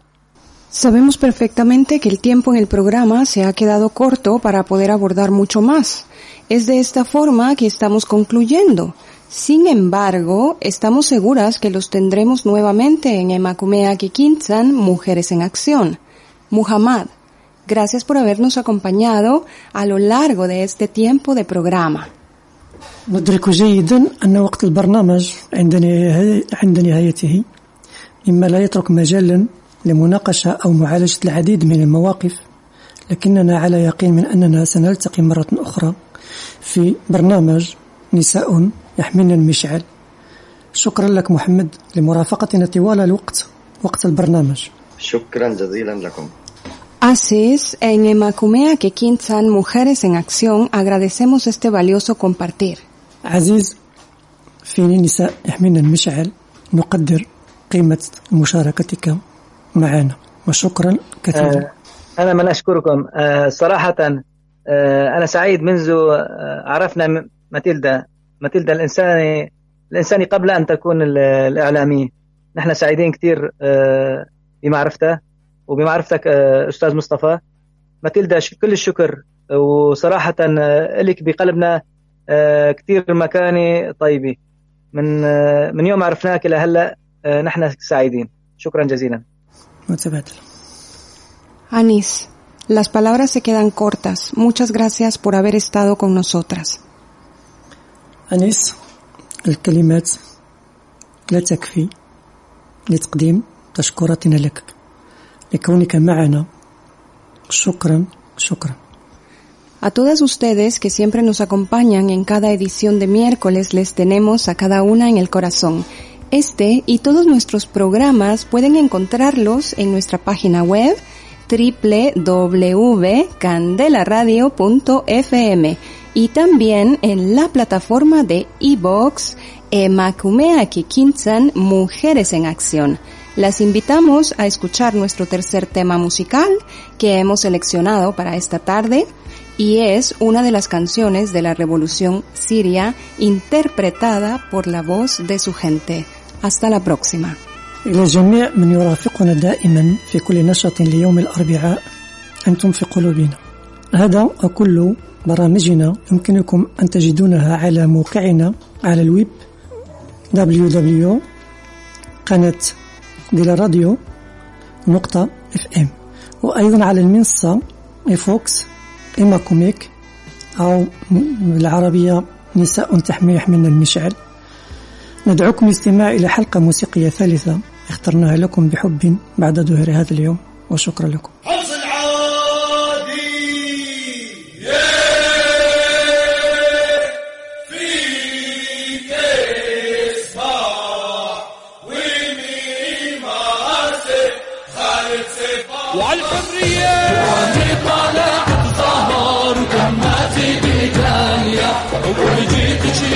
شهيد لا تبكين عليا ولجيتك يوم شهيد لا تبكين عليا وسمعتها الشباب يما بالثورة السورية وطلعت يما صغار كبار تهتف للحرية.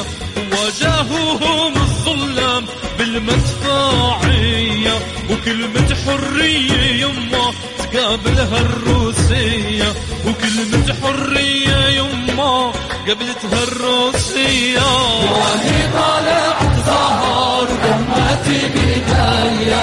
ولجيتك يما شهيد لا تبكين عليا ولجيتك يما شهيد لا تبكين عليا وصرنا شهداء وجرحى وأسرى للحرية. هو الدم والله يا أخوان عمره ما يصير مية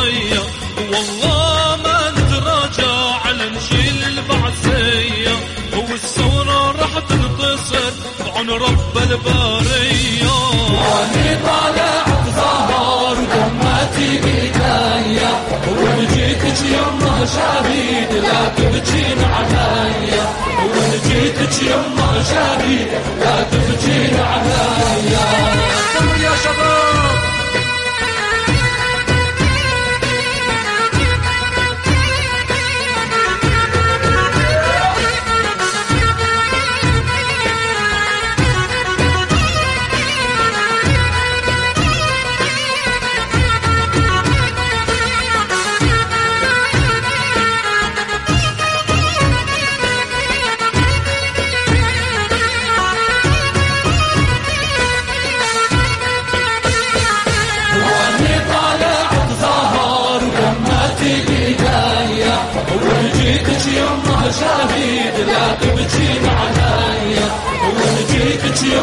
شهيد لا تبكين عليا شباب درب البيه يا أهل الحامية وحنا أبناء الوالد من حمص العادية وشباب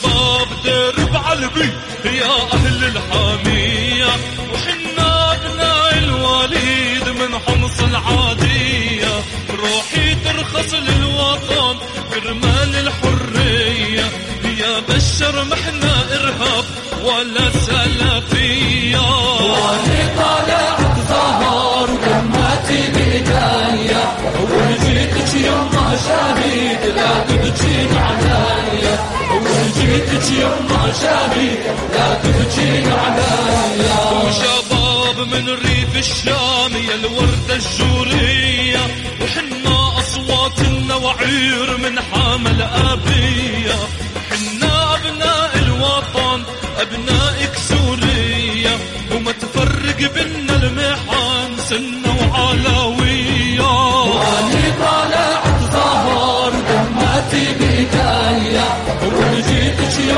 يما شهيد لا تبكين عليا ولجيتك يما شهيد لا تبكين عليا El programa llega a su fin, pero nosotras, Emakumeak Ekinchan, Mujeres en Acción, volveremos en una próxima emisión con más temáticas de tu interés. Aquí, en candelaradio.fm.